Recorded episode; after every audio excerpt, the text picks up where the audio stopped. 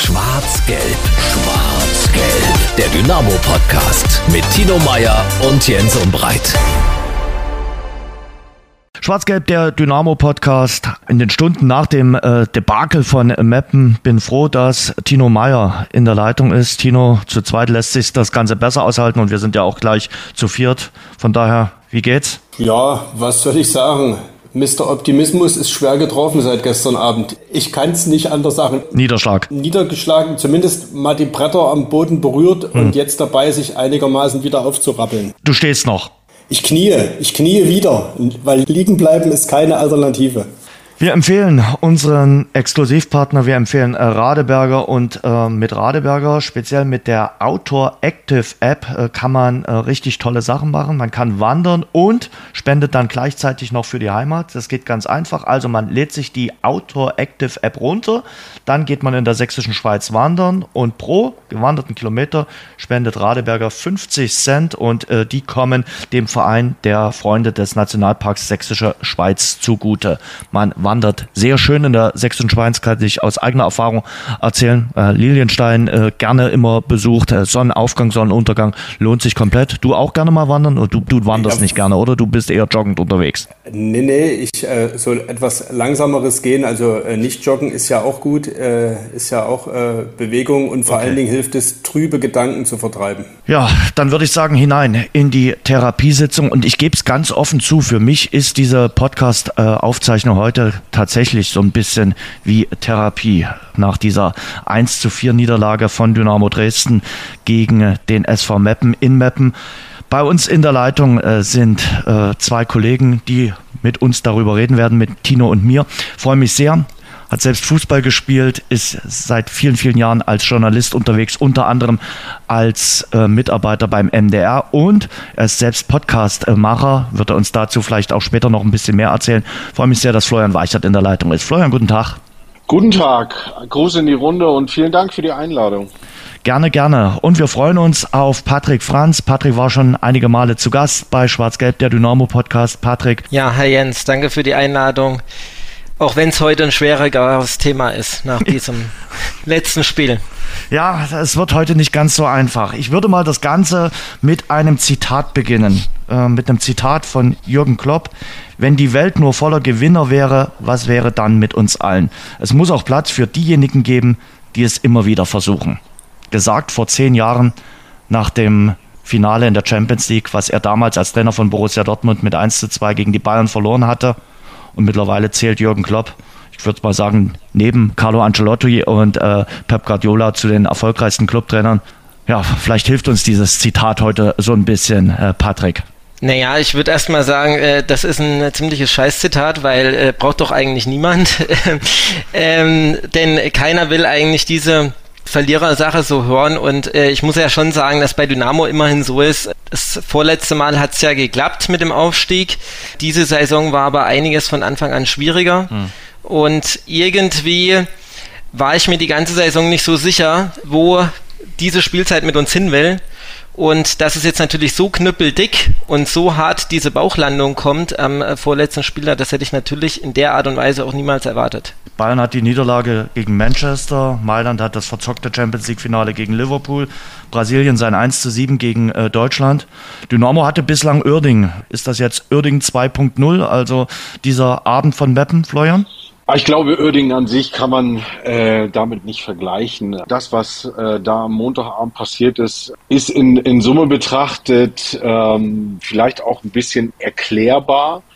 Denn was Dynamo so ein bisschen die Saison auch ausgezeichnet hat, war die Tatsache, dass sie einfach zu viel liegen lassen und ähm, gestern haben sie das getan in der ersten Halbzeit. Sie haben einfach zu viele Chancen liegen lassen, mhm. haben sich gefühlt wie der sichere Sieger und haben einfach verpennt in der Halbzeit, ohne jetzt in die Tiefe zu gehen, was wir wahrscheinlich gleich ja. machen, haben es jetzt irgendwie verpennt in der Halbzeit auf die Wechsel zu reagieren und dann kam es, wie es kam. Die gelb-rote Karte hat sicherlich dazu beigetragen und danach war es einfach nur ein Desaster, was sich da abgespielt hat. Aber mit Uerdingen an sich, äh, weil das waren, ähm, ich sag mal, noch andere Verhältnisse. Wir ja. fanden uns damals ja in einem Europapokalspiel zwischen äh, zwei Top-Mannschaften europäisch gesehen Da sind wir jetzt ja noch ein bisschen äh, oder meilenweit von entfernt. Hm. Ja, bloß die jüngere Generation hat ja Oerding niemals erlebt und für die ist das natürlich so ein Moment, äh, wo sie sagen, boah, das ist schon Mutter aller Niederlagen. Und ich gebe es ganz ehrlich zu, ich zähle ja jetzt nun auch nicht mehr zum ganz jungen Semester, also bei mir kommt äh, Mappen definitiv unter die Top 5. Also ich zehre oder leide auch heute am Tag danach noch ordentlich. Äh, die Nacht hat sich bescheiden angefühlt und äh, wenig Schlaf gehabt. Und ja, man denkt immer noch drüber nach, äh, wie das gestern passieren konnte. Und äh, über diese 21 Minuten mit den vier Gegentoren. Wie geht's dir am Tag danach, Tino? Ich würde jetzt äh, mal Meppen tatsächlich isoliert sehen. Mit Uerdingen kann ich es auch nicht vergleichen. Wenn ich mich recht entsinne, bin ich im Jahr des äh, Uerdingen-Debakels in die Schule gekommen. Also da ist mit der Erinnerung noch nicht ganz so weit. Und man muss sagen, es ist ja jetzt noch nicht vorbei. Nach mhm. Uerdingen war es vorbei, Dynamo war ausgeschieden. Jetzt will ich nicht wieder den Zweck oder Daueroptimisten rausholen. Aber es ist ja ein Fünkchen Hoffnung noch da, mhm. auch wenn es sehr gering ist. Aber du hast mich gefragt, wie es mir geht. Ich sag dir, ich hatte gestern Abend dann plötzlich äh, so eine schlechte Laune, einfach weil so binnen 20 Minuten aber einmal die Gefühlswelt komplett durch ist. Hm. Ich meine, es ist nicht so, dass ich jetzt mit Dynamo richtig doll mitfieber, aber ich habe mich gefreut, als Arslan das Tor gemacht hat. Ich habe mich gefreut, dass es mit dem 1-0 in die Pause ging und dachte, jetzt nimmt die Sache ihren Lauf und diese ja, so verkorkst begonnene Saison hat die, ihren krönenden Abschluss am Samstag. Habe schon überlegt, wie dieses äh, Aufstiegsfinale gegen Oldenburg ablaufen könnte und was vielleicht sogar nächste Saison alles so passiert. Und selbst nach dem 1-1 denke ich, okay, alles ist noch gut. Und dann bricht das so in 10, 15 Minuten alles zusammen und die Gefühlswelt fällt einmal Achterbahn, bleibt aber dann irgendwie äh, so irgendwo am, am Nullpunkt stecken. Also das das war schon brutal und da möchte ich überhaupt nicht mit irgendeinem Spieler tauschen, weil für die ist es, glaube ich, noch viel härter und die rätseln heute noch viel mehr als wir, wie das passieren konnte. Bist du rückfällig geworden? Machst doch momentan einen auf Nichtzucker. Wir hatten gestern Geburtstagsfeier und ich habe heute früh Tatsache zwei äh, Fruststückkuchen gegessen. A, mussten sie weg und B, dachte ich jetzt eh scheißegal. Ja. ja. Gestern bei mir eine ganze Tafel Schokolade, gebe ich gerne zu. Und äh, wie gesagt, es musste auch äh, Alkohol her, um überhaupt in den Schlaf zu kommen. Du hast jetzt gerade schon gesagt, der eine oder andere hat ja schon ja, ein bisschen geträumt. Na klar, von Hamburg, Berlin, Magdeburg oder Rostock. Jetzt wird es wahrscheinlich, wir werden später darüber reden, Sandhausen, Ferl und Ingolstadt in der kommenden Saison. Aber es ist noch nicht vorbei, bis die fette Lady gesungen hat, heißt ja so schön. Ähm, ich habe auch unzählige Nachrichten in den letzten Stunden bekommen. Dankeschön dafür. Dann merkt man irgendwie, das ganze Dynamoland leidet irgendwie zusammen. Man ist da im Leid irgendwie vereint. Ich will mal in die Runde reinfragen, so dass vielleicht jeder mal so die Gedanken so preisgibt, wie sich das für einen selbst angefühlt hat. Also bei mir war es wirklich so, dass sich die Niederlage gestern noch schlimmer angefühlt hat als der Abstieg vor einem Jahr, weil der hatte sich dann so ansatz ansatzweise immer wieder angekündigt äh, hat. Und wie gesagt, ich spüre heute auch noch so eine gewisse Fassungslosigkeit, weil sich diese Niederlage ja für mich nicht angekündigt hat nach dieser tollen Rückrunde. Und du machst eben in 20 Minuten diese bockstarke Rückrunde fast kaputt. Und man leidet irgendwie mit dieser Mannschaft, mit diesem Team, weil sie wieder so eine Art von Identifikation ja gestiftet haben, weil sich natürlich auch alle auf diesen Samstag, Tino hat es gerade schon gesagt, gefreut haben und in der großen Hoffnung waren. Und ja, jetzt ist so eine Fassungslosigkeit da. Wie geht's dir, Patrick? Also für mich war der Abend gestern auch total äh, gelaufen. Also ich war äh, konsterniert, geschockt. Mir fallen gar keine anderen Wörter mehr ein. Also es war wirklich Wahnsinn, sage ich jetzt mal einfach. Diese ganze Saison ist halt wirklich in einer Viertelstunde weggebrochen. Wenn wir ehrlich sind, eigentlich sogar in drei, vier Minuten mit dem Platzverweis mhm. und dem zweiten Gegentor. Wenn wir diese Zeit äh, rausnehmen, da ist eigentlich die ganze Saison verloren gegangen, denn danach hätte man ja schon in Unterzahl noch treffen müssen, um das ganze Ding zu retten. Ja, wenn man es vergleicht mit letztem Jahr, ähm, das war dann auch so der Punkt, wo ich erstmal ähm, heute, am Tag danach, dann so langsam wieder Fassung gewonnen habe ähm, muss man sagen, es fühlt sich für mich genauso an wie letzte Saison. Es ist einfach ein Scherbenhaufen, der jetzt wahrscheinlich bleibt. Im Grunde ähnlich, weil uns erwartet jetzt wieder eine große Ungewissheit, welche Spieler zu halten sein werden. Es wird wahrscheinlich der x-te Umbruch, der bei Dynamo ansteht.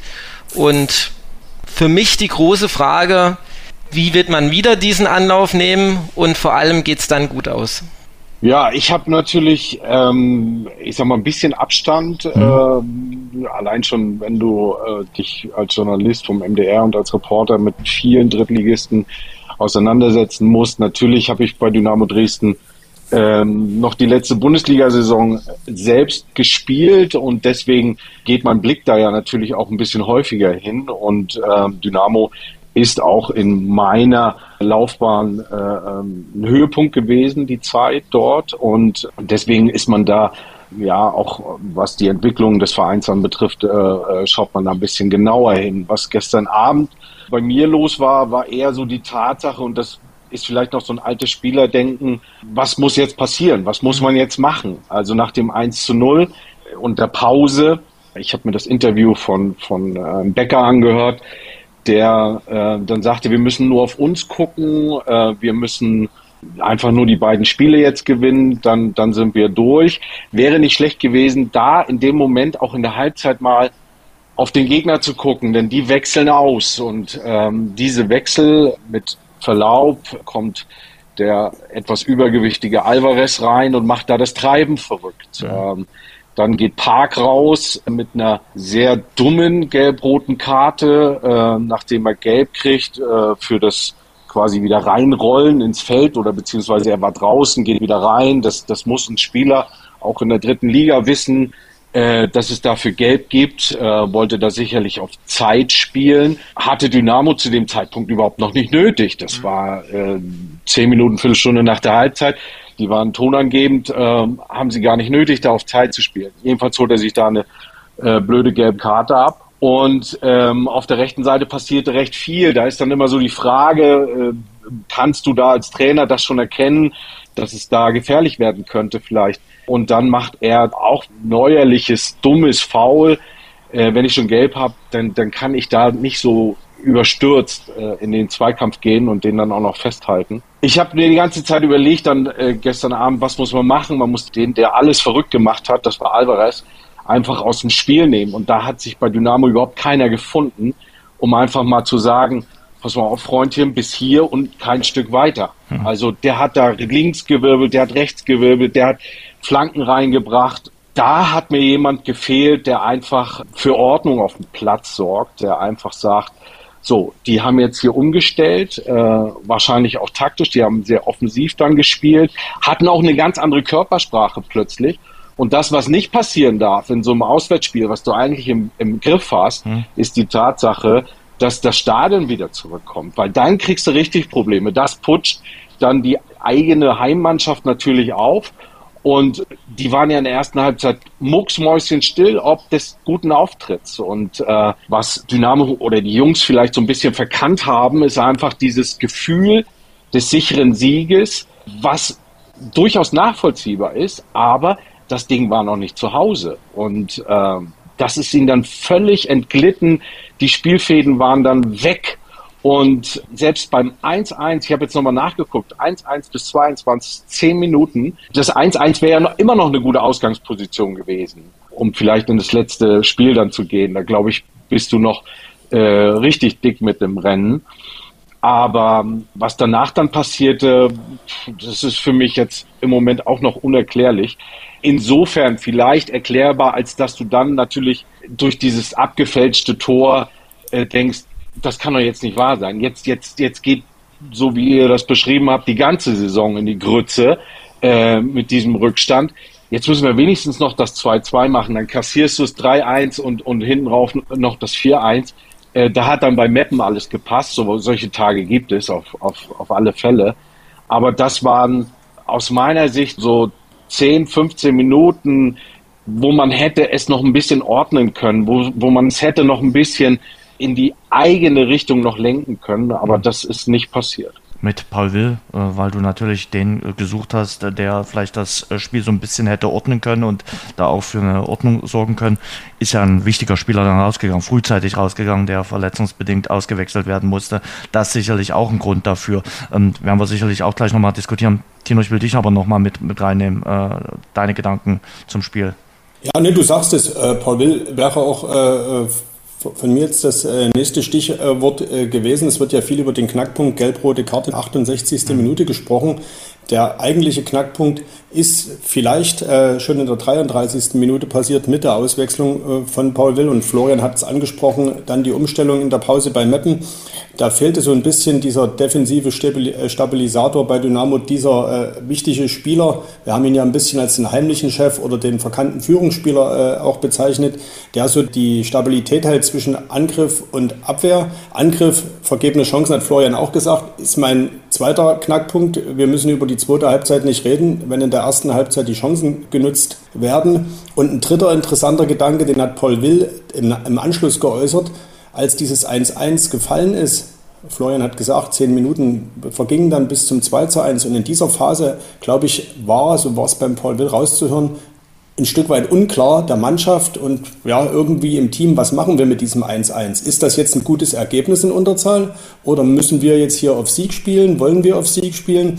Und da irgendwo wieder Fassung und Halt zu finden, das ist der Mannschaft überhaupt nicht gelungen. Und ja, hinten raus dann, klar, ist es dann ein Sahnetag für äh, Meppen, so ähnlich wie es wahrscheinlich Dynamo äh, bei dem 7-1 gegen Halle gelungen ist, wo dann auch jeder Schuss irgendwo ein Treffer ist. Aber das spielt gar keine Rolle mehr. Am Ende ging das Spiel da zwischen 70. und 80. Minute verloren. Hm. Oder eben in der ersten Halbzeit, wenn du die Chancen nicht machst. Hören wir erstmal rein in die äh, Stimmen der Spieler, der Beteiligten. Du hast gerade schon angesprochen, was die nach dem Spiel gesagt haben, auch was Paul nach dem Spiel gesagt hat. Das macht einen total kaputt, ehrlich. Also sch einen schlimmeren Tag kann es nicht geben. Dass es dann am vorletzten Spieltag so einen Dämpfer gibt, wenn du dir nochmal so die Hoffnung aufgebaut hast, die Euphorie aufgebaut hast, das tut einfach nur weh. Man kann dazu gerade nichts anderes sagen, dass es äh, scheiße ist. Mir tut es einfach leid für, für die Jungs. Ich glaube, dass wir wirklich äh, sehr, sehr gute Rückrunde gespielt haben, ähm, dass wir uns wirklich eine, eine super Ausgangssituation erarbeitet haben. Und dann, ja, in 20 Minuten ähm, machst du dir das natürlich kaputt. Tut natürlich gerade weh. Wir haben einfach heute in der ersten Halbzeit verabsäumt, das Spiel zuzumachen. Das ist unser Fehler gewesen und den muss man halt uns auch ankreiden. Es ist halt anders gekommen, weil wir die Chancen nicht gemacht haben. Und als wir das 1-1 bekommen haben, waren wir in Unterzahl, mussten erst mal gucken, dass wir uns sortieren und dann kriegst du aus dem Distanzschuss das 2-1 und ähm, dann hat so ein Spiel eine ganz andere Dynamik. Wir hatten weniger die Kontrolle, wir hatten weniger Ballbesitz, keine Ballbesitzphasen mehr. Wir haben uns an deren Spiel angepasst, haben auch viele lange Bälle gespielt, Unruhe reingebracht. Kriegst erst eine gelbe Rote, was schon scheiße ist, was schon Unruhe dann auf den Platz äh, bringt. Dann kriegst du direkt im Anschluss noch das Gegentor, das 1-1. Ja, und dann, weiß ich nicht, dann war, glaube ich, nicht so ganz klar, spielen wir jetzt hier weiterhin aus 2-1 oder sagen wir, okay, wir nehmen in Unterzahl den Punkt mit. Ja, und dann hat das, sag ich mal, das Unheil seinen Lauf genommen. Patrick, äh, ja, wir haben über die Chancenverwertung jetzt schon immer wieder gesprochen äh, und auch Markus Anfang hat es äh, angesprochen in seiner Analyse zum Spiel. Über die erste Halbzeit muss man natürlich reden. Da hat man nur ein Tor gemacht, den verwandelten Elfmeter von Amo Aslan. Aber man hat auch eben wieder viel liegen lassen. Man hatte eben Chancen durch Maya, durch Kutschke, durch Akoto und auch durch Conte. Also auch wieder diese Conte-Chance klar. Wir haben es so oft gesagt, auch hier im Podcast, wenn das jetzt auch noch ein Torjäger wäre oder einer, der Tore schießen würde, würde er nicht in der dritten Liga spielen. Aber von diesen ganzen Chancen muss doch mindestens ein zweites Tor rausspringen. Das ist natürlich absolut richtig, äh, Jens. Äh, natürlich können wir wieder über die Chancen reden. Allerdings ist es so ein Dauerthema bei Dynamo gewesen und da muss man einfach bedenken, das konnte man einpreisen, dass es wieder vielleicht bei drei, vier Großchancen erstmal nur für ein Tor reicht. Deswegen möchte ich eigentlich lieber bei der Analyse mal komplett am Anfang äh, starten. Nämlich Hauptmann war gesperrt, Will fällt aus, Borkowski war verletzt und Jonathan Meyer spielt seit Wochen jetzt, äh, der eigentlich eher ein defensiver Spieler, ist vorne dran und auch er ist nicht unbedingt für seine Abschlussqualität bekannt und Christian Conte mit seinen Abschlussschwächen war ja auch bekannt. Also für mich ist es definitiv nicht nur diese reine Abschlussschwäche, sondern auch die Frage äh, oder diese Gesamtkonstellation, wer alles wie gefehlt hat. Also sprich, ich behaupte, Dennis Borkowski wäre in so einem Spiel wichtig gewesen. Ähm, egal, auch später, wenn er reingekommen wäre, aber aus meiner Sicht auch von Beginn an. Und äh, halt auch die Frage, äh, man muss erstmal bei aller Kritik ja immer sagen, ähm, gerade Markus Anfang hat Riesenanteil, dass die, diese Mannschaft sich so entwickelt hat und dass wir überhaupt jetzt noch vom Aufstieg diese Saison reden konnten. Dennoch glaube ich halt, dass Jakob Lemmer zum Beispiel auch in so einem Spiel mit seiner Effektivität, wenn er in der Situation von Meier am Ende der ersten Halbzeit gewesen wäre, dass er den reingemacht hätte. Und äh, das sind halt einfach so verschiedene äh, Komponenten, die alle irgendwie eine Rolle spielen. Und dann noch ein weiterer Aspekt, der auch schon vor dem Spiel beginnt. Äh, wir haben ja Markus Anfang auf der BK vom Spiel gefragt. Das Spiel in Zwickau war sehr wackelig am Ende mhm. und schon im Hinspiel gegen Meppen hatte man diese 1-0-Führung in letzter Sekunde hergegeben, weil man nicht mehr weiter nach vorne gespielt hat. Und da war seine Antwort ganz klar, es liegt nur an der Chancenverwertung. Und das war es nicht äh, für mich. Für mich war der Knackpunkt des Spiels die Halbzeitpause, weil Dynamo raus aus der Kabine kam und keinen Ballbesitz mehr geschaffen hat, also den Ball nicht mehr laufen ließ in den eigenen Reihen und gleichzeitig auch jeglichen Zugriff verloren hat. Und da bin ich absolut bei dem, was ähm, Florian gesagt hat, nämlich Alvarez, der also mit 90, vielleicht knapp 100 Kilo da auf dem Platz rumlief und doppelt so breit war wie äh, Ahmed Arslan, ohne dass ich jetzt so, sonderlich despektierlich meine, aber wir sind nun mal im Profifußball. Und da muss ich schon sagen, dass Dynamo dort gegen dann die zweite Garde eines Absteigers, auch wenn der Kader von Meppen insgesamt nicht so schlecht ist, dass man damit zwingend hätte absteigen müssen, muss man trotzdem sagen, dass das einfach dann sehr enttäuschend war, wie man in dem Moment reagiert hat. Und dann kommt natürlich nochmal diese Dynamik mit dem Platzverweis und so weiter und irgendwann ist es dann zu viel.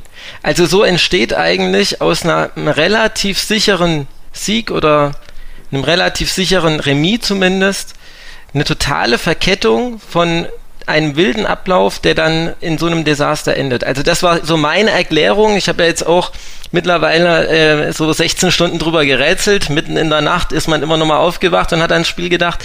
Das war so die Sachen, die mir dann durch den Kopf schossen. Mhm. Geht mir ähnlich. Also ich bin in der Nacht auch immer mal wieder wach geworden und gedacht, hast du es geträumt? Nee äh, nicht geträumt. Ähm, aber es ist nun mal so. Äh, war Zwickau für dich auch vielleicht so ein Vorbote, Tino, äh, des Ganzen? Also es haben einige gesagt und mir auch einige geschrieben, dass sie gesagt haben, ja, denk mal zurück, äh, Zwickau haben wir die letzten 10, 15 Minuten auch ordentlich gezittert. Und da hat die Mannschaft wirklich das Spiel mit Ach und Krach dann über die Ziellinie gebracht. Naja, wir könnten ja theoretisch oder auch praktisch, wenn es um vergebene Chancen geht, auch noch eine Woche äh, früher ansetzen. Da haben wir über ein viel äh, umjubeltes und Tatsache hochverdientes 3 zu 1 1 gegen den SVW in Wiesbaden gesprochen. Äh, und auch da sagte Markus Anfang danach, das Einzige, was er der Mannschaft angreifen kann, ist die mangelhafte Chancenverwertung. Also das ist für mich ein roter Faden, der sich durch diese Rückrunde zieht, vermutlich auch punktuell auch durch die Hinrunde. Und dann bringst du dich natürlich immer wieder in Situationen mit einem Tor. Der Florian weiß das aus eigener Erfahrung. Ne? Da ist so ein Fußballspiel eben lange nicht gewonnen und am Ende kann immer ein Ball reinrutschen. Das ist eine Binse. Und natürlich hätte es schon in Zwickau passieren können. Dann wäre das Spiel in Meppen wahrscheinlich ganz anders gelaufen. Natürlich wäre es anders gelaufen, äh, in welche Richtung auch immer.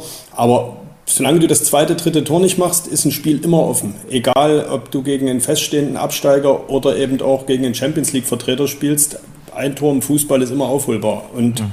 das muss sich Dynamo halt äh, vorwerfen lassen. Wir hatten das auch schon in der Saison. Dynamo hat halt für eine Spitzenmannschaft, finde ich, relativ selten zu Null gespielt. Das ist jetzt zuletzt häufiger mal passiert, aber es, insgesamt sind, ist immer mehr ein Ball durchgerutscht. Dann äh, ist es eben schwer zu gewinnen, dann kannst du eben, äh, spielst du oftmals nur unentschieden oder verlierst eben dann auch. Florian, wo bist denn du? Äh, eher bei der Chancenverwertung erstmal oder sagst du, naja, klar, wenn man zu Null gespielt hat, hätte man das Ding trotzdem gewonnen? Naja, so eine Mischung aus beidem. Ne? Die Abwehr gewinnt äh, die Meisterschaften, äh, der, der, der Angriff gewinnt die Spiele.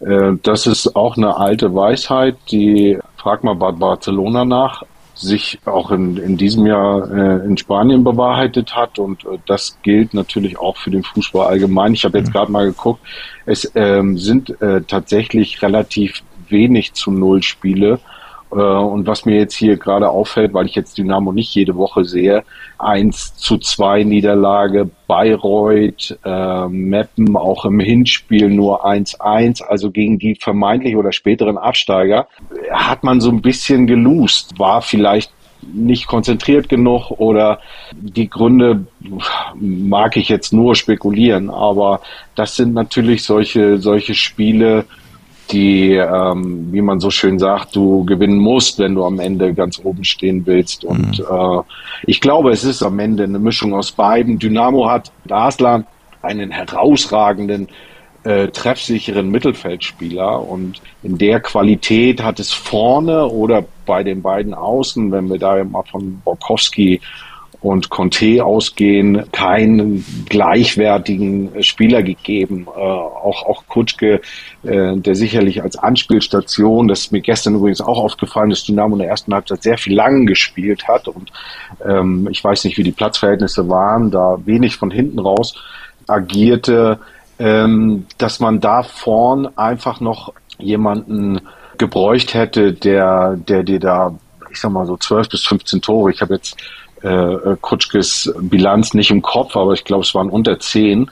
Der ist sicherlich wichtig für die Mannschaft, aber er spielt selten durch aufgrund seines Alters, äh, was ich durchaus nachvollziehen kann. Und Scheffler konnte ihn, ich sage jetzt mal im Laufe der Saison oder in der gesamten Saison nicht äquivalent ersetzen. Also wenn, wenn du Kutschke einigermaßen im Griff hattest bis zur 75. Minute, dann wusstest du, der geht raus, dann kommt Scheffler und Scheffler war jetzt, was mich so persönlich so, ich finde ihn, ich fand ihn immer toll als, als, als Torjäger, so als Stürmer, so als Typ. Der hatte immer einen Fuß drinne, überall in seinen Stationen getroffen.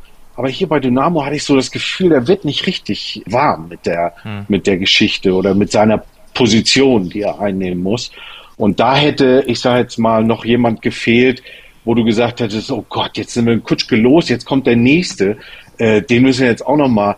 Da war bei Scheffler ja noch nie so die Torgefahr, die ich mir persönlich von ihm so erhofft hätte. Und, und hinten, wenn wir jetzt hinten bleiben, ich, ich bin jetzt vielleicht ein bisschen hart, aber Driljatscha macht jetzt auch gestern nicht immer den sichersten Eindruck. Äh, Wobei bei den äh, Gegentoren kann er nichts machen. Also sicher, nein, natürlich ja. nicht. Nein, nein. Aber das ist ja dann oftmals, was mir auffiel, ähm, Meppen auch schon in der ersten Halbzeit, die haben zwar dann eher auf dem Parkplatz geschossen, aber sie haben relativ schnell versucht, äh, aus der zweiten Reihe zu mhm. schießen. Ich glaube schon, dass da äh, äh, auch ein taktisches Mittel äh, da dahinter stand, so nach dem Motto, ja, der hält nicht jeden fest, ähm, ist auch immer mal für den einen oder anderen Patzer gut so über die, über die Saison gesehen war mir das dahin nicht stabil genug. Dass du als alter Stürmer natürlich äh, die Angreifer ein bisschen in Schutz nimmst, das kann ich fast noch verstehen. Nee, aber sag mal mhm. ehrlich, wenn bei der Menge an Chancen, das, das muss doch reichen. Also wie willst du besser Fußball spielen als pro, als in der ersten Halbzeit regelmäßig drei bis vier Großchancen herauszuspielen? Hast du völlig recht, wenn wir jetzt dieses Spiel mal rausklammern, da hast du völlig recht. Die müssen 3-0 führen, mindestens mal zwei, zwei Tore machen die Chance von Conte, da, da muss ich ganz ehrlich sagen, boah, äh, ich habe auch schon einige sicherlich versiebt und, und versemmelt oder so, aber die war einfach zu fett, als dass man sie irgendwie entschuldigen könnte. Die von Jonathan Meyer, der macht da eigentlich alles richtig. Äh, mhm. Da kriegt der Domaschke äh, einfach das Bein nochmal hoch. Und das war vom Bewegungsablauf einfach richtig. Ich als Stürmer würde ich nur Conte anzählen, wo ich sage, damit musst du rechnen. Warum stehst du jetzt da vorne? Du, du rechnest damit, dass der vorbei hat, du willst ein Tor machen. Und dann nimmt er ihn halt so, so, so überrascht an und, und, und ähm, dann springt er ihm halt zu weit weg. Vielleicht, äh, es ist dritte Liga. Peter Neururer, um mal ein Zitat zu klauen, hat mal gesagt, da hat der eine oder andere schon mal ein Bügeleisen im Schuh. Radeberger öffnen kann so klingen. Aber auch so. Oh yeah! Jetzt mit etwas Glück 50.000 Euro gewinnen. Einfach Radeberger öffnen und unter den Kronkorken schauen. Die Aktionsflaschen Radeberger Pilsner und alkoholfrei gibt es ab sofort im Handel. Alle Infos unter radeberger.de. Kion Park müssen wir auch noch mal kurz ansprechen. Ihr habt es immer wieder erwähnt. Klar, die gelb-rote Karte für den einen oder anderen von uns ja auch so mit der Knackpunkt. Und damit begann ja auch das Unheil mit dieser gelb-roten Karte. Er geht runter und sofort fällt äh, der Ausgleichstreffer. Alle sagen, wenn, wenn der da nicht gleich sofort fällt, geht's dann vielleicht auch nochmal anders äh, aus. Äh, viel Konjunktiv.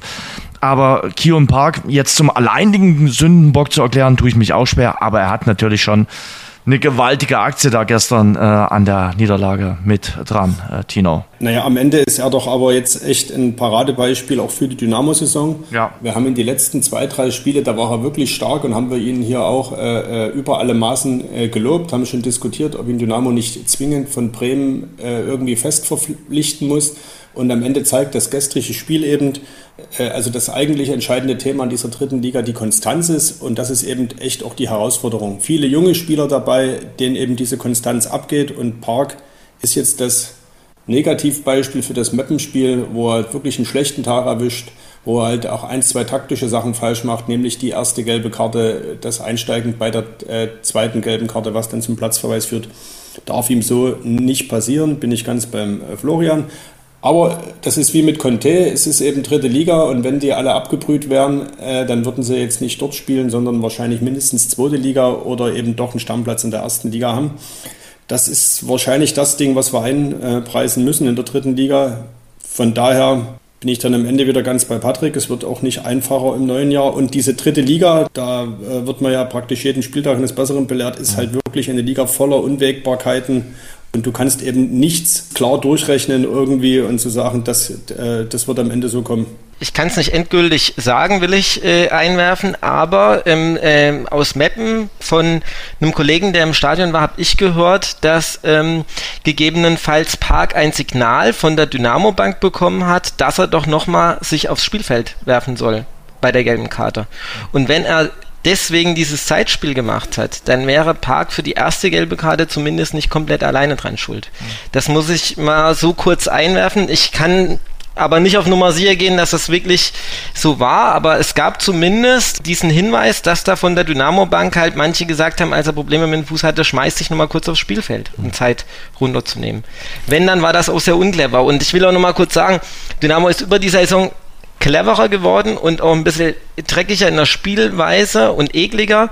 Aber gestern hat man sich in der zweiten Halbzeit ja nur noch darauf konzentriert, aus meiner Sicht, und nicht mehr auf seine Stärken, nämlich Fußballspielen wenn man bedenkt, gerade gegen Wiesbaden, was diese Mannschaft für einen tollen Fußball gespielt hat, dass sich immer wieder fußballerisch aus den Situationen herausgewunden hat. Und das haben wir auch auswärts schon erlebt, bei, bei 1860 oder in Osnabrück, wo sie ja trotzdem den Ball halten konnten. Und wenn ich das jetzt einfach vergleiche, ist das so für mich der Knackpunkt einfach in der zweiten Halbzeit gewesen, dass man das dort nicht herstellen konnte. Und dann bricht es über dich hinein, äh, Florian, mit dem Ausgleich, mit dem 1 zu 1, äh, schluckst du dann ein Gegentor nach dem anderen.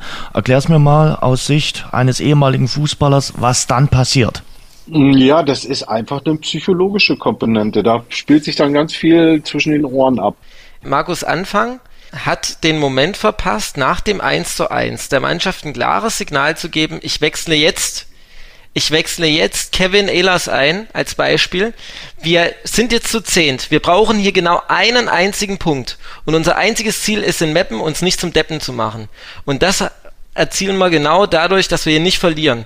Und ich gehe jetzt komplett auf das Remis, gebe der Mannschaft dieses klare Zeichen und wir stellen uns jetzt tiefer. Ich möchte mal zur Diskussion stellen, ähm, ob es wirklich taktisch gut war, über die Saison komplett zu behaupten, wir gucken nicht auf die Tabelle. Ähm, wir äh, wollen von Spiel zu Spiel besser werden. Wir wollen uns verbessern. Ist aus meiner Sicht, jetzt können wir im Nachhinein, können jetzt immer alle sagen, ja, jetzt klugscheißt der immer. Aber das, was man damit wollte, was Markus Anfang damit wollte, war einfach nur Druck rausnehmen. Und ich habe jetzt mal geguckt, ähm, Dynamo war im Laufe der Saison einmal auf Platz 3, spielen dann gegen Bayreuth, verlieren. Dann sind sie irgendwann mal Vierter, verlieren in Saarbrücken. Was ich damit andeuten will, ich glaube, die äh, psychische Stabilität ist nicht gegeben beim Großteil der Mannschaft, die ähm, dann plötzlich merkte, jetzt haben wir was zu verlieren und das ist immer äh, im Fußball das Schwierige. Äh, wenn du etwas gewinnen kannst, macht das Kräfte frei. Hm. Aber wenn du plötzlich was äh, zu verlieren hast, ja, dann, dann kriegst du plötzlich, äh, ich will nicht von Angst reden, aber so ein bisschen das Gefühl, ähm, jetzt nimmt dir ja jemand was weg, was mhm. du eigentlich schon hast, aber du hattest es noch nicht. Und wenn du als Spieler nicht stabil bist und sagen kannst, okay, ich kann unter diesen Gegebenheiten trotzdem die Chance reinhauen, hinten sauber klären, äh, dass ich mir keine Fragen stelle und dass meine Leistung dann so absackt. Man muss ja nur das Eins zu eins mal sich vor Augen führen. Da gewinnt, glaube ich, ein Mappener gegen drei oder vier Dynamos den Kopfball. Und das sind so Dinge, wo die Mannschaft in diesem Jahr einfach nicht stabil genug ist, um zu sagen, okay, wir haben von der Torhüterposition, von der zentralen Abwehrposition nach vorne äh, über Aslan und meinetwegen Kutschke. Aslan ragt da so ein bisschen raus, aber wir haben dann keine, du hast keine stabile Achse, die in so einer Situation einfach mal übernimmt und sagt, der Freistoß, der war kurz hinter der Mittellinie, komm, den nehme ich, raus damit. Hm. So. Oder ich habe einen starken Torwart, der geht raus, faustet mir das Ding, setzt ein Zeichen. Ihr könnt jetzt mal kommen, wir, wir spielen auch zu neunt gegen euch. Also da ist die Mannschaft nicht stabil, psychisch nicht stabil. Das wusste sicherlich oder hat Markus Anfang auch gespürt und deswegen immer dieses Understatement über die gesamte Saison. Wir gucken nicht auf die Tabelle. Am vorletzten Spieltag kommst du aber nicht mehr aus der Situation raus, auf die Tabelle zu schauen. Und plötzlich fangen dann Dinge an zu wackeln, die vorher stabil waren, weil du bist Sechster, kannst mit einem Sieg äh, äh auf Platz drei springen und plötzlich sagst du, ja, wir bringen es jetzt nach Hause, noch 45 Minuten. Machen wir das genauso wie in den ersten 45 und verkennst den Gegner, blendest alles aus. Du musst es halt noch zu Ende spielen und da, da ist Dynamo nicht stabil genug. Und ich weiß nicht, und das vielleicht mal so als Diskussion in die Runde, ich weiß nicht, ob das immer gut war, zu sagen, ja, wir, wir, wir, wir wollen uns verbessern, wir wollen Stück für Stück besser werden. Aber in dem Punkt bin ich anderer Meinung. Lass mich kurz einhaken. Ich bin voll bei dir, dass die nervliche Stabilität in diesen Spielen offenbar nicht gegeben ist. Da bin ich bei dir. Aber was ich nicht verstehe, also ich fand diese Markus Anfang öffentliche Kommunikation, wir wollen immer besser werden und uns verbessern und so, die, die hat mir zunehmend auch Tatsache besser gefallen. Er fand da ja jede Woche noch eine neue Formulierung, eine neue Wendung. Das macht ja, ja war fast schon eine gewisse Spannung dabei, was er, was er diesmal sagen wird. Und mein Punkt ist doch aber, und sag du es mir als Ex-Profi, intern ist doch Klartext geredet worden. Intern wird doch in der Kabine klar geredet äh, worden sein, wir wollen aufsteigen. Jeder will doch am Ende aufsteigen und am Ende haben die doch einen Lauf gehabt. Da sagt doch dann irgendwo spätestens in dieser Bayreuth-Phase, auch nachdem sie das Spiel dort verloren hatten, da waren glaube ich noch sieben, acht Spiele, die waren oben dran. Jetzt wollen wir aufsteigen. Das wird doch intern so gesprochen. Ich finde, dass man das in Dresden, gerade in Dresden, öffentlich nicht macht, finde ich ja sehr gut, weil in Dresden fliegen die Träume schnell hoch. Äh, das wirst du sicherlich selber noch wissen mhm. von mhm. keinen Zeiten. Wenn da ein Trainer ein bisschen öffentlich auf Understatement macht, muss das gar nicht schlecht sein, finde ich. Was mich dann eher schon in Richtung nächste Saison, wenn das dieses Jahr ja, nicht, nicht klappen sollte. Genau so, mhm. da, muss, da bin ich schon gespannt, aber das können wir vielleicht an einer ganz anderen Stelle diskutieren. Mhm. Aber sag du mir, intern wird doch klar über den Aufstieg gesprochen. Von daher bin ich dann schon überrascht, auch, sage ich mal, über die ja, nervliche Angefasstheit von den Spielern in manchen Interviews, dass die Öffentlichkeit über den Aufstieg redet. Also auch in der Kabine muss doch das das Thema sein. Natürlich. Also wenn, wenn du als Spieler von Dynamo Dresden verpflichtet wirst, sag ich mal, vor dieser Saison oder im Laufe dieser Saison, dann kommt ja nicht der Manager Becker und sagt, du pass mal auf, wir würden dich gerne zu Dynamo Dresden holen, weil wir haben da einen Trainer, der, der will nicht aussteigen, der will dich nur von Tag zu Tag besser machen. Ist ja Quatsch. Natürlich sagen die, komm zu uns, wir wollen hier in die zweite Liga, dann kannst du nächstes Jahr zweite Liga spielen. Das ist eine Perspektive, die bieten wir dir hier neben dem schönen Stadion, neben der schönen Stadt. Wir bieten dir hier eine Perspektive, um in den Profifußball auf Stufe 2 zu kommen. Das ist klar. Was Markus Anfang so ist meine Interpretation. Ich habe zu wenig mit ihm gesprochen, als dass ich das äh, behaupten kann. Aber das, was ich wahrnehme von außen, was Markus Anfang gemerkt hat im Laufe der Hinserie, ist, ähm, dass die Mannschaft nicht cool genug ist. Das Thema Chancenverwertung, zu wenig Tore, äh, war ja auch in der ersten äh, oder in der Hinserie immer präsent. Und er hat dann äh, als dann äh, zur Halbserie erst einmal die Aussichten auf einen Aufstieg nicht so groß waren, glaube ich, dann Luft rausnehmen wollen, indem äh, er dann gesagt hat, okay, wir, wir fahren das alles mal runter, äh, machen mal ein Reset und sagen, äh, wir reden jetzt mal nicht von Aufstieg, äh, sondern wir, wir reden davon, uns Stück für Stück zu verbessern. In der Mannschaft wird er das, glaube ich, dann auch Woche für Woche so proklamiert haben, um einfach Druck rauszunehmen bei den Jungs, weil er gemerkt hat, er überfordert sie oder sie halten diesem vermeintlichen Druck von außen äh, nicht stand. Sie haben Woche für Woche ein Problem, als Favorit in so ein Spiel zu gehen und, und die Favoritenrolle zu bestätigen. Das ist es ja, dieses typische Bayern-München-Syndrom. Ich habe mal mit Mehmet Scholl drüber gesprochen und, und äh, seinerzeit ähm, auch Uli Hoeneß mal äh, dazu befragt. Der hat ja gesagt, wir müssen Spieler verpflichten und überlegen uns ganz genau, ob sie, wenn sie von einem Absteiger kommen oder von einer Mannschaft, die im unteren Drittel äh, gespielt hat, ob sich äh, dieser Spieler für Bayern München eignet.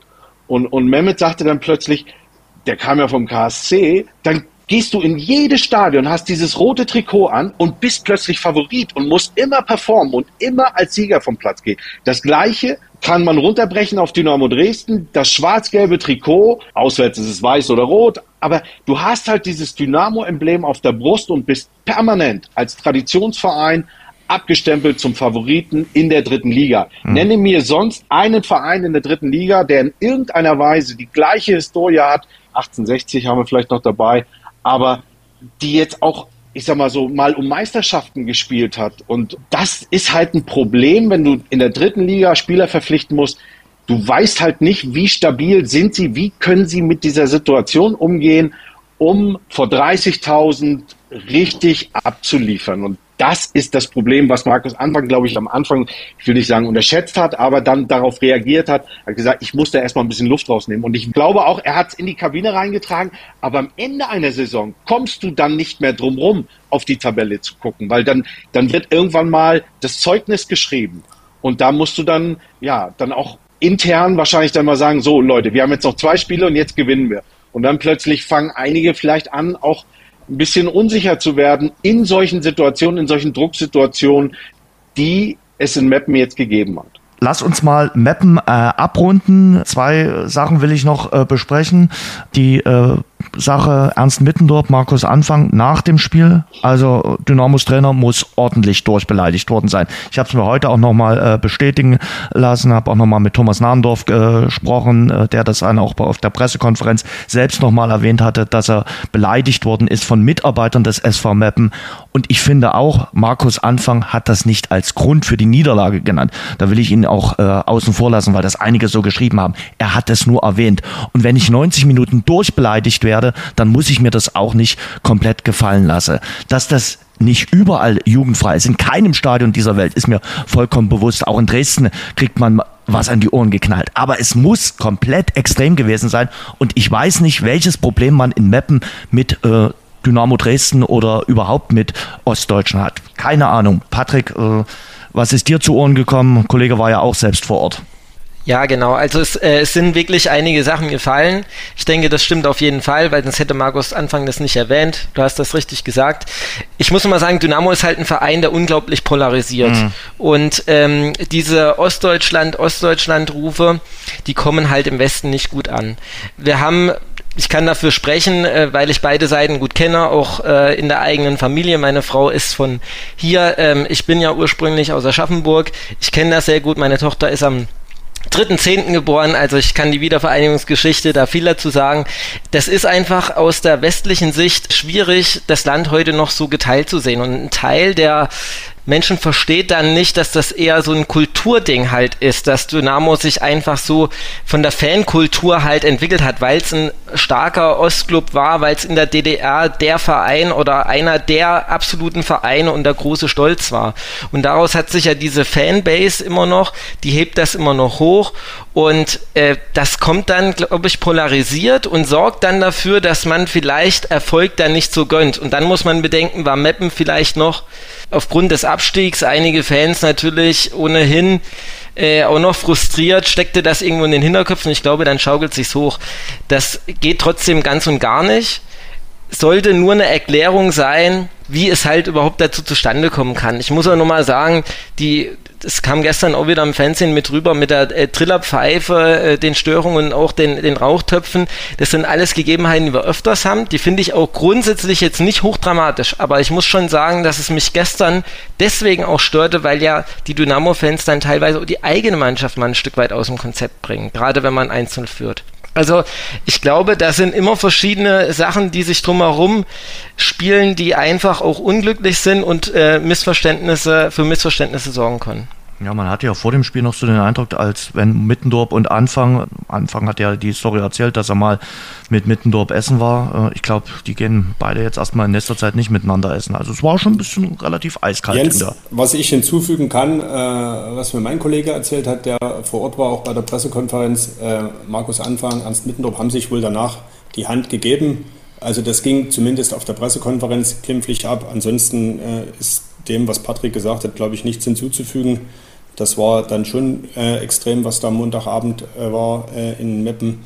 Aber wie gesagt, die beiden Trainer haben sich äh, danach zumindest wieder eingekriegt mhm. und ich finde auch, äh, dass dieser Nebenschaukriegsplatz jetzt auch nicht zu äh, hoch gespielt werden sollte. Und ich finde es auch gut, dass Dynamo es jetzt dann mit bei der PK dann dabei belässt und das jetzt nicht noch irgendwo jetzt weiterdreht, sondern man hat, glaube ich, jetzt auch genügend eigene Themen, die es zu bearbeiten gilt. Ja, zum Beispiel den äh, weinenden Amo Aslan.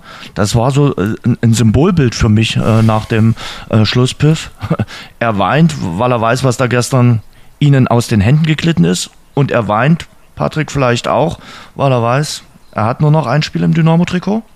Ja, es wird jetzt ganz schwierig. Ähm, ich denke, dass Ahmed Aslan sehr, sehr schwer zu halten sein wird, aber wird nicht der einzige sein. Christian Conte, äh, Dennis Borkowski, ich glaube, die werden alle nicht bleiben. Bei Christian Conte kann man jetzt immer noch die Frage stellen, würde er aufgrund seiner fehlenden Effektivität auch wirklich noch ein zweites Jahr gut tun oder braucht Dynamo dort einen Wechsel? Ähm, es wird zu einem großen Umbruch kommen. Tim Knipping sehe ich nach wie vor als, ähm, gerade in der dritten Liga kann ich mir gar nicht vorstellen, dass er bleibt. Ähm, da hätte es vielleicht höchstens ein Umdenken gegeben, wenn man dann bei einer möglichen Aufstiegsfeier halt doch äh, sich in den Arm gelegen hätte, dass dann das nochmal eine Wendung bekommen hätte.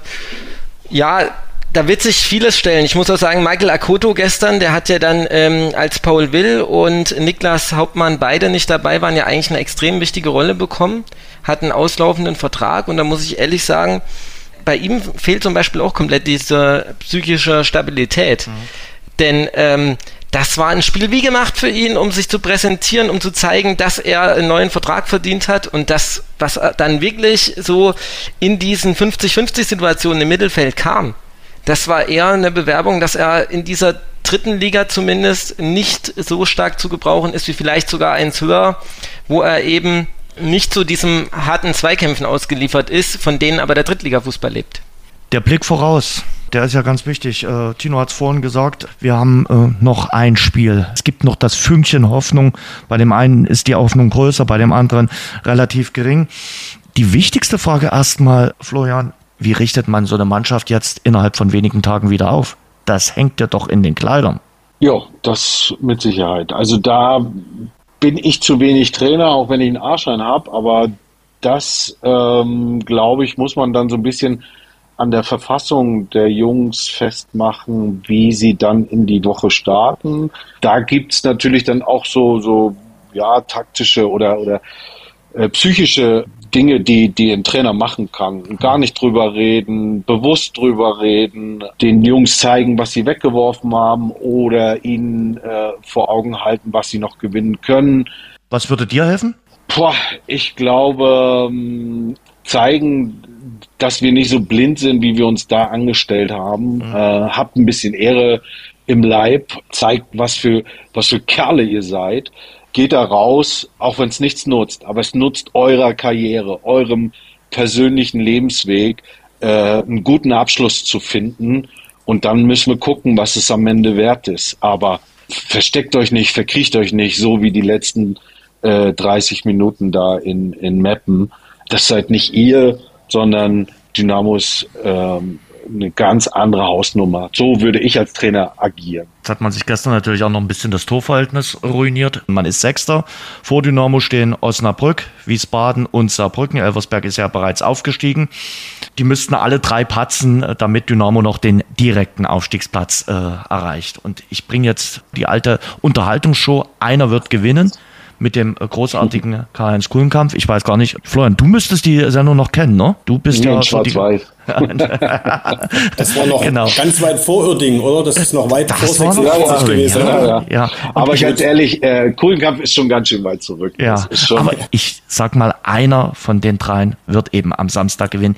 Ich will da gar nicht jetzt hier Wasser in den Wein schütten, aber ich kann mir ganz ehrlich nicht vorstellen, dass man noch den direkten Aufstiegsplatz erreicht. Oder spricht Mr. Optimismus jetzt dagegen? Nein, nein, nein. Ich glaube, nach gestern Abend ist, äh, wäre der Relegationsplatz schon ein ja. riesen, riesen Geschenk. Und wenn man sich die Ansetzung anguckt, Osnabrück äh, spielt gegen Dortmund 2, Wiesbaden spielt gegen den Hallischen FC, Saarbrücken spielt gegen Viktoria Köln, muss man gemeinhin davon ausgehen, dass alle drei ihre Spiele gewinnen. Dann hättest du nicht mal einen DFB-Pokal, ne? Genau, und dann hättest du nicht mal einen DFB-Pokal. Von da sage ich, wenn einer patzt, wäre das schon sehr viel wert, um in diesem finanziell sportlich lukrativen äh, DFB-Pokal äh, im nächsten Jahr vertreten zu sein. Wenn zwei patzen, ist das, finde ich, schon der Jackpot. Ich kann das an dieser Stelle auch mit ein paar Zahlen unterlegen. Äh, meine Kollegen von sächsische.de, wir haben äh, die Mathematiker der TU Dresden befragt, die haben da eine große Rechenmaschine angeworfen und sämtliche Ergebnisse und Tendenzen und sowas alles äh, integriert. Äh, die haben ausgerechnet, der direkte Aufstiegsplatz liegt bei einer Wahrscheinlichkeit von ungefähr 7% und äh, der Relegationsplatz immerhin bei 25%. Ich meine, das sind Zahlen, da würde sich in der ähm, politischen Lage manche Partei drüber freuen. Ne? Also wenn der dritte Platz passiert, also das wäre absoluter Jackpot und ich glaube, da darf man dann auch nicht vermessen sein, weil, und das gebe ich auch zu bedenken, Dynamo muss sein Heimspiel gegen Oldenburg eben auch erstmal gewinnen. Und nach gestern Abend und bei dem, was der Florian jetzt auch gesagt hat, kann ich mich gerade so gar nicht entscheiden, ob Dynamo 4-0 gewinnt oder am Ende 1-2 verliert. Also in der Bandbreite halte ich irgendwie alles für möglich, weil die nervliche Belastung dann doch wieder dazukommt, wenn plötzlich wieder was geht. Dann kann man nämlich plötzlich wieder was verlieren, vielleicht ab der 70. Minute, keine Ahnung. Ja, man ist doch ein guter Jäger. Haben wir doch heute jetzt gelernt. Man ist doch eigentlich ein guter Jäger und jetzt ist ja wieder das Jägerinstinkt gefragt, äh, Patrick. Und jetzt hat man ja erstmal gar nichts äh, zu verlieren. Jetzt kann man ja auf den, am Samstag auf den Gasen gehen und sagen, okay, wir spielen es runter. Wir haben eh alles vergeigt am Montagabend. Richtig, das wollte ich gerade sagen. Also für mich hat Dynamo nichts zu verlieren. Ich sehe die Ausgangsposition fürs eigene Spiel nicht ganz so schwierig. Ich glaube, dass Dynamo das Spiel gewinnen wird. Ähm, Im Grunde muss ich sagen, es ist so eine absolute verrückte und Gaga-Saison in dieser dritten Liga und Dynamo hat selbst solche vielen Wellenbäder genommen, dass äh, man das eigentlich gar nicht fassen kann. Ich kann mir noch ein total verrücktes Saisonfinale vorstellen, muss ich sagen. Und äh, ich habe nämlich eine Konstellation gefunden, die wirklich interessant werden kann. Und zwar geht es ja zwischen Osnabrück gegen Dortmund 2, wie gesagt, und Wiesbaden gegen Halle zwischen Osnabrück und Wiesbaden geht es um ein Tor, wer direkt aufsteigt, stand jetzt. Die müssen ein richtiges Wettschießen machen. Das heißt, es kann ja passieren. Die eine Mannschaft führt mit zwei Toren Abstand und die andere muss dann auf das zweite Tor gehen. Und spielt dann, weiter aufs zweite Tor geht, fängt sie sich ein Konto und kriegt den Ausgleich. Und wenn dann Saarbrücken gegen Köln eben nur unentschieden spielt, dann kann Dynamo mit dem Sieg tatsächlich noch in die Relegation. Also das ist mein Mutfakt, äh, sage ich jetzt mal so, äh, für den Samstag, dass es doch noch so ein kleines Mini-Happy End gibt. Also direkter Aufstieg, glaube ich, null dran, ähm, ist klar, aber Relegation ist noch eine minimale Chance eben da, weil diese dritte Liga dieses Jahr wirklich alles möglich macht und denken lässt. Ich würde an dieser Stelle gerne nochmal auf äh, die von dir geprägte, ich habe sie Patrick Franz Rechnung getauft, in einem unserer früheren Podcasts, als du gesagt hast, am Ende ist entscheidend, äh, wer die kleinen Spiele gewinnt, also gegen die potenziellen kleinen Mannschaften. Da sieht der Dynamos Bilanz jetzt Tatsache nicht berauschend aus und nun ist ja Oldenburg aber auch wieder so eine kleine Mannschaft, oder? Das spricht nur eher nicht für Dynamo. Das ist richtig. Ähm, ich habe ja auch gesagt, die äh, Spiele werden entscheiden. Ich meine, ich bin ehrlich, ich hätte gern äh, nicht so viel Recht gehabt ähm, mit der Rechnung, weil am Ende hat die leider ja, ist die tatsächlich aufgegangen. Weil im Endeffekt, wenn Dynamo die letzten drei Spiele gegen die kleinen Mannschaften gewonnen hätte, dann wären sie durch gewesen. Also insofern ja, wobei natürlich auch Dynamo sich in der Rückrunde gegen die Top-Teams dann gesteigert hatte und wesentlich besser war als in der Hinrunde, muss man auch dazu sagen. Es hat ja dann vieles dazu beigetragen, dass sie in diese Aufholjagd kam. Oldenburg ist trotzdem wenn man sich das in den letzten Wochen anschaut, hatten die nicht so einen Lauf wie Meppen. Das Spiel ist zu Hause, das Spiel ist nochmal ausverkauft. Ich glaube schon, dass da Dynamo anders auftreten wird und dass es eben genau diese viele kleinen Faktoren, die jetzt in Meppen in dieses Desaster geführt haben, sich so nicht wiederholen werden. Auch ein Arslan ist ein totaler Instinktfußballer, der, der schießt dann schon seine ein, zwei Tore. Und äh, dementsprechend glaube ich, dass es halt den Dynamo-Sieg gibt, hoffentlich einen DFB-Pokal und mit ganz, ganz viel Glück halt und einem kleinen Wunder doch noch die Relegation. Wobei ich ehrlich sage, ich möchte uns nicht erleben, wenn wir in ein paar Wochen dastehen und haben Relegation gespielt und die dann wieder knapp verloren, um Gottes Willen. Dann hm. nehme ich lieber nur einen DFB-Pokalplatz. Hm. Nee, also wenn, dann schon die ganze Hand nehmen. Also egal, was jetzt am Samstag passiert, irgendwie muss man ja gucken. Also klar, mit Saarbrücken hat man das Torverhältnis, dass man sich gestern so ein bisschen ruiniert hat. Da könnte ja mit einem guten und hohen Sieg gegen Oldenburg schon was gehen, aber du hast natürlich gesagt, man hat äh, weder gegen äh, Meppen noch gegen Zwickau noch gegen Bayreuth eben die volle Punktzahl in dieser Saison in diesen Duellen äh, geholt. Äh, also nicht beide Spiele gewonnen gegen äh, Bayreuth und äh, Meppen sogar nur einmal unentschieden und das andere Spiel dann verloren. Und diese Punkte fehlen halt und am Samstag fehlen dann eben auch die gesperrten Akoto und Park, will möglicherweise verletzt, werden wir in den nächsten Tagen Näheres erfahren. Das tut dann schon weh mit Blick auf den äh, Samstag. Es hat auch Markus Anfang äh, mit Blick auf das Spiel am Samstag so gesagt, naja, muss dann erstmal wieder seine Mannschaft neu ordnen. Boah, das sehe ich gar nicht so schlimm. Also ähm, was den DFB-Pokal anbetrifft, den hat Dynamo ja auch äh, äh, mehr oder weniger weggeschmissen. Äh, die Möglichkeit, sich über den Sachsenpokal zu qualifizieren, äh, das ist vielleicht auch nochmal so ein Ansatz, diesen Wettbewerb ich glaube, da ging es auch um, um, um Chancenverwertung. Mhm. Ähm, das Thema begleitet sie. Ja, ansonsten hoffe ich auf den äh, ja, verrückten Verlauf, den es durchaus geben kann. Allerdings rate ich dann ab dem Zeitpunkt, ab dem Dynamo was wieder zu verlieren hätte, einfach äh, die Anzeigetafel auszuschalten und den Spielern das Gefühl zu geben, ähm, okay, es wird nicht mehr als Platz fünf oder sechs und dann äh, wartet am Ende vielleicht doch die große Überraschung. Weil das ist wieder dieses Kopf, Kopfkino, was dann passiert. Und äh, aber gut, bei 30.000 im Stadion lässt sich das nicht verhindern. Wollte ich gerade sagen, es kriegt doch jeder mit. Also äh, in der heutigen Zeit, wenn das dann so unruhig wird und äh, wabert und auf einmal der ganze K-Block vielleicht vibriert, weil irgendwo irgendwas passiert ist und die Leute denken, was, was ist denn jetzt? Und das kriegst du doch, kann ich mir nicht sagen, das kriegst du doch unten mit auf dem Rasen zu meiner Zeit nicht. Also, da gab es nur Transistorradios, aber äh, ja, na klar kriegst du es mit, aber man muss es ja vielleicht auch nicht zusätzlich befeuern, indem man da irgendwelche äh, Spielergebnisse äh, durch. Äh, aber sie werden schon wissen, was sie tun. Also brauchen keine Ratschläge von mir. Nee. Aber ich finde die Idee mit der Anzeigetafel nicht schlecht. Ähm, die kann man dann erst wieder einstellen, wenn in der Schlussminute in zwei Spielen der Ausgleich gefallen ist. Dann kann man ja mal wieder kurz die Anzeige anmachen. Die Stimmung wäre dann auf jeden Fall deutlich besser. Wie nimmst du die Stimmung jetzt gerade wahr, Tino, äh, jetzt so im, im, im Dynamo-Land? Ein paar Stunden nach äh, Meppen. War eine hohe Fallhöhe. Die, die Fallhöhe könnte, könnte äh, wie gesagt, höher nicht sein können. Innerhalb von 10, 15, 20 Minuten da äh, himmelhoch jauchzen, zu Tode betrübt.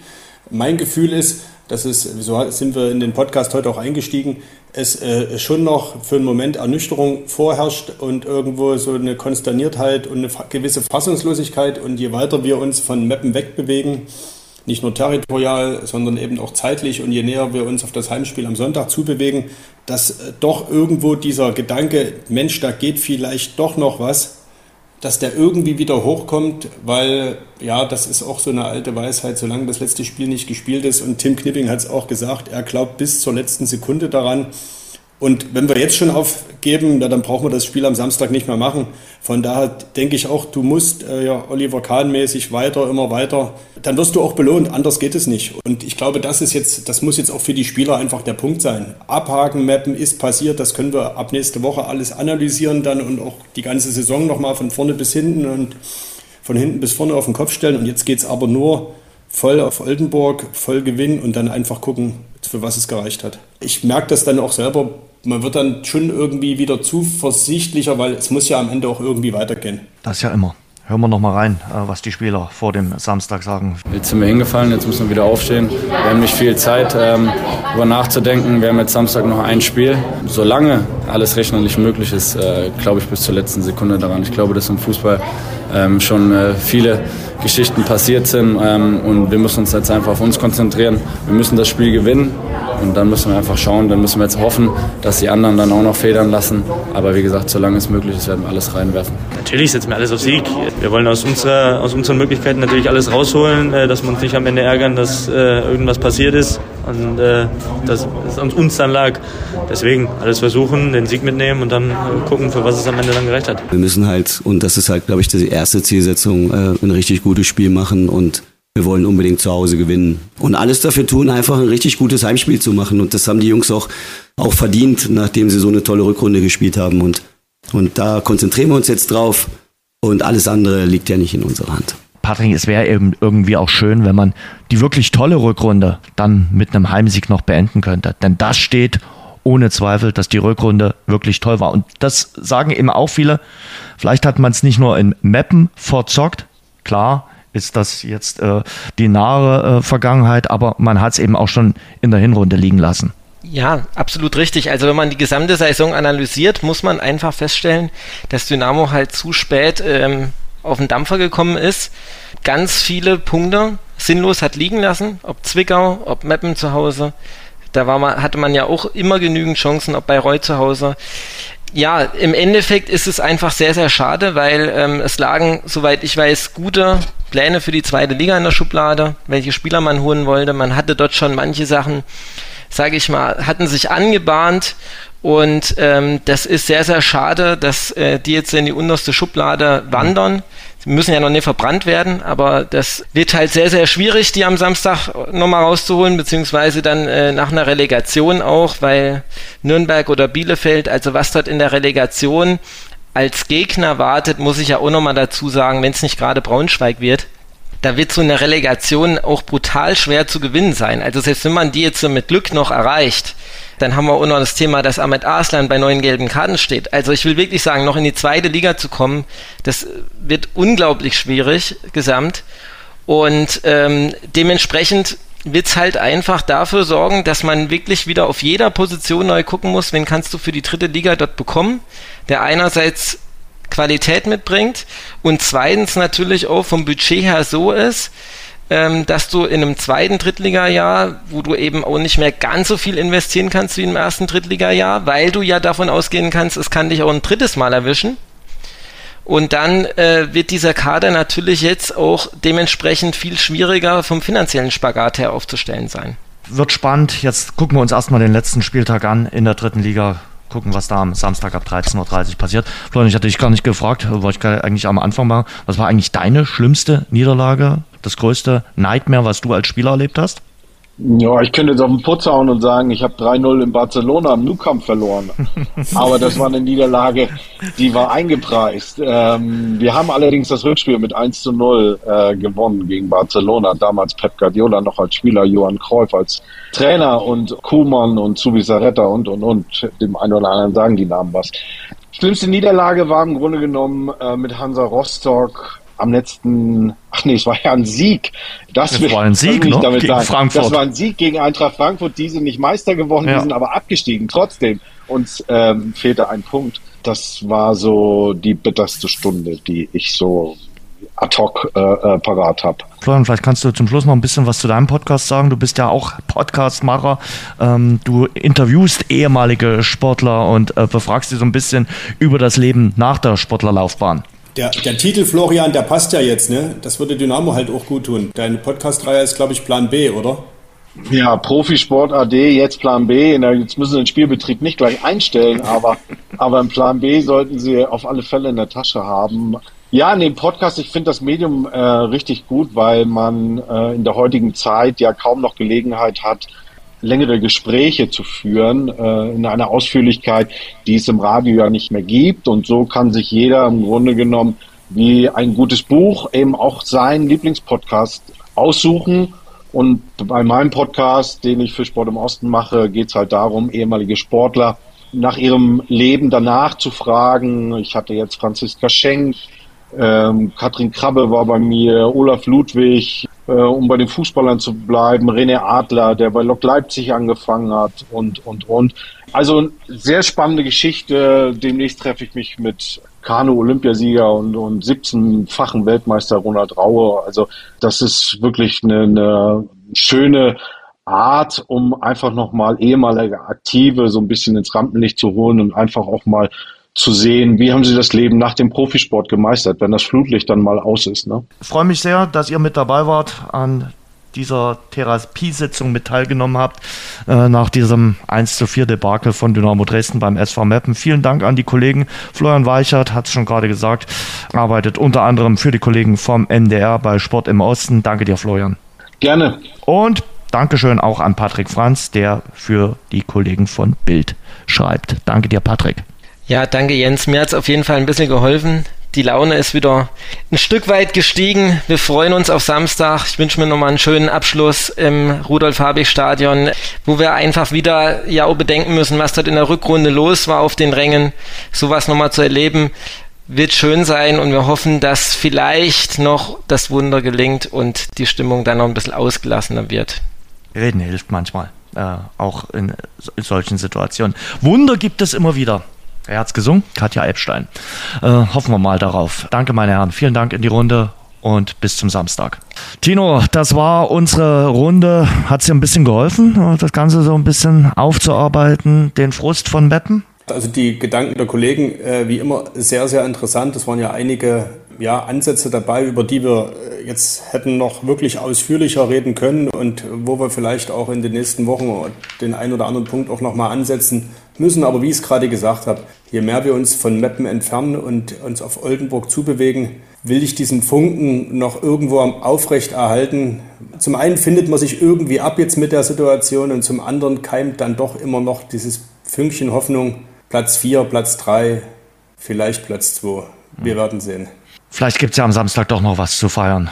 Zum Beispiel im Stadion oder nebenan in der Torwirtschaft. Die Torwirtschaft äh, erstrahlt übrigens im neuen Glanz. Ist, am Samstag ist der Biergarten so richtig neu eröffnet worden und Radeberger spielt da eine wichtige Rolle und ich habe mich mit dem Chef von Radeberger dazu unterhalten mit Olaf Plaumann. Ich freue mich sehr bei Schwarz-Gelb, der Dynamo-Podcast.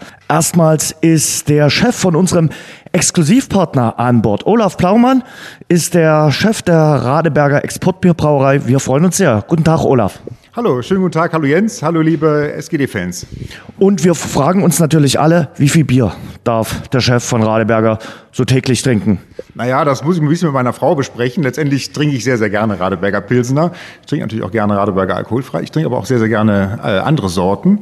Ähm, letztendlich kommt es natürlich immer auf die Uhrzeit und natürlich auf den Anlass an. Aber ein Feierabendbierchen oder zwei ist schon mal gegönnt. Testet man da auch mal, was die, die Mitbewerber so machen? Naja, also auf jeden Fall. Ich trinke ja insgesamt, wie gesagt, ganz gerne Bier und natürlich äh, gibt es in Deutschland sowieso gar kein schlechtes Bier.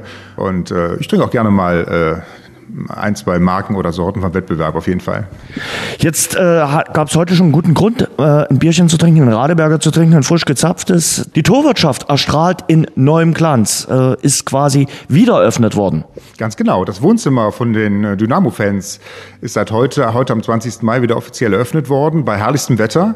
Und da freuen wir uns sehr wieder, dass also äh, vor den Spielen und nach den äh, Spielen wieder hier gefachsimpelt werden kann äh, über die Torerfolge, über die drei Punkte, die mit nach Hause genommen werden können. Und dazwischen freuen wir uns über die drei Punkte im Stadion. Der Mann ist Optimist. Äh, was habt ihr denn neu gemacht äh, seit dem Betreiberwechsel hier in der Tovi? Letztendlich war die Tourwirtschaft ja schon immer ein großer Erfolg. Ne? Deshalb war die ja schon immer sehr, sehr gut besucht, auch von den Dynamo-Fans. Ähm, wir haben letztendlich nochmal komplett alles renoviert, aber das Konzept soll natürlich weiterhin bierig bleiben. Wir haben ja viele Bierspezialitäten, neben Radeberger auch äh, ein süffiges bayerisches Helles. Wir haben äh, ein Kellerbier, hefetrübes Kellerbier. Wir haben aber auch ein Weizen und wir haben auch ein Radler. Also das äh, Herz äh, kann hier, das Bierherz kann hier sozusagen schlemmen äh, und gut trinken, aber natürlich auch für die Familien im antialkoholischen Bereich gibt's alles und wir haben so sächsisch-bayerische Spezialitäten im Essensbereich. Das wollte ich gerade fragen. Wer trinkt, will ja auch vielleicht was dazu essen. Also die typischen Biergartenspezialitäten gibt's ja auch äh, weiterhin in der Torwirtschaft. Ja, ganz genau. Also wir haben einen ganz tollen Gastronomen gefunden, der dieses, äh, sagen wir mal, Hemdsärmelige äh, sehr, sehr gut kann und äh, ganz genau, wie du schon gerade sagtest, so ein bisschen das traditionelle Essen kann hier angeboten werden und da freuen wir uns über viele, viele Fans. Und wir freuen uns auch sehr, dass ihr äh, Partner von unserem Podcast seid. Seit äh, Jahresbeginn von Schwarz-Gelb, der Dynamo-Podcast. Und wir haben einen Exklusivpartner und das ist Radeberger und das freut uns. Ja, ganz genau. Also wenn ich natürlich an 70 Jahre Dynamo denke, äh, im Kino war das natürlich eine ganz, ganz tolle Veranstaltung. Und äh, Jens, du weißt ja auch, dass wir noch tolle Locations vorhaben, was wir noch also machen wollen. Und da können wir uns sicherlich auch auf viele, viele Podcasts gemeinsam mit Radeberger Pilsner freuen. Das war das Interview mit Olaf Blaumann, dem Chef von Radeberger, unserem Exklusivpartner hier im Podcast. Tino, ich danke dir. Wir hören uns in den nächsten Tagen wieder. Wir sehen uns am Samstag im Stadion. Genauso machen wir es und dann sehen wir weiter. Schwarz-Gelb, der Dynamo-Podcast, ist eine Produktion von sächsische.de und Radio Dresden. Abonniert uns bei Spotify, Apple Podcasts und überall dort, wo es gute Podcasts gibt.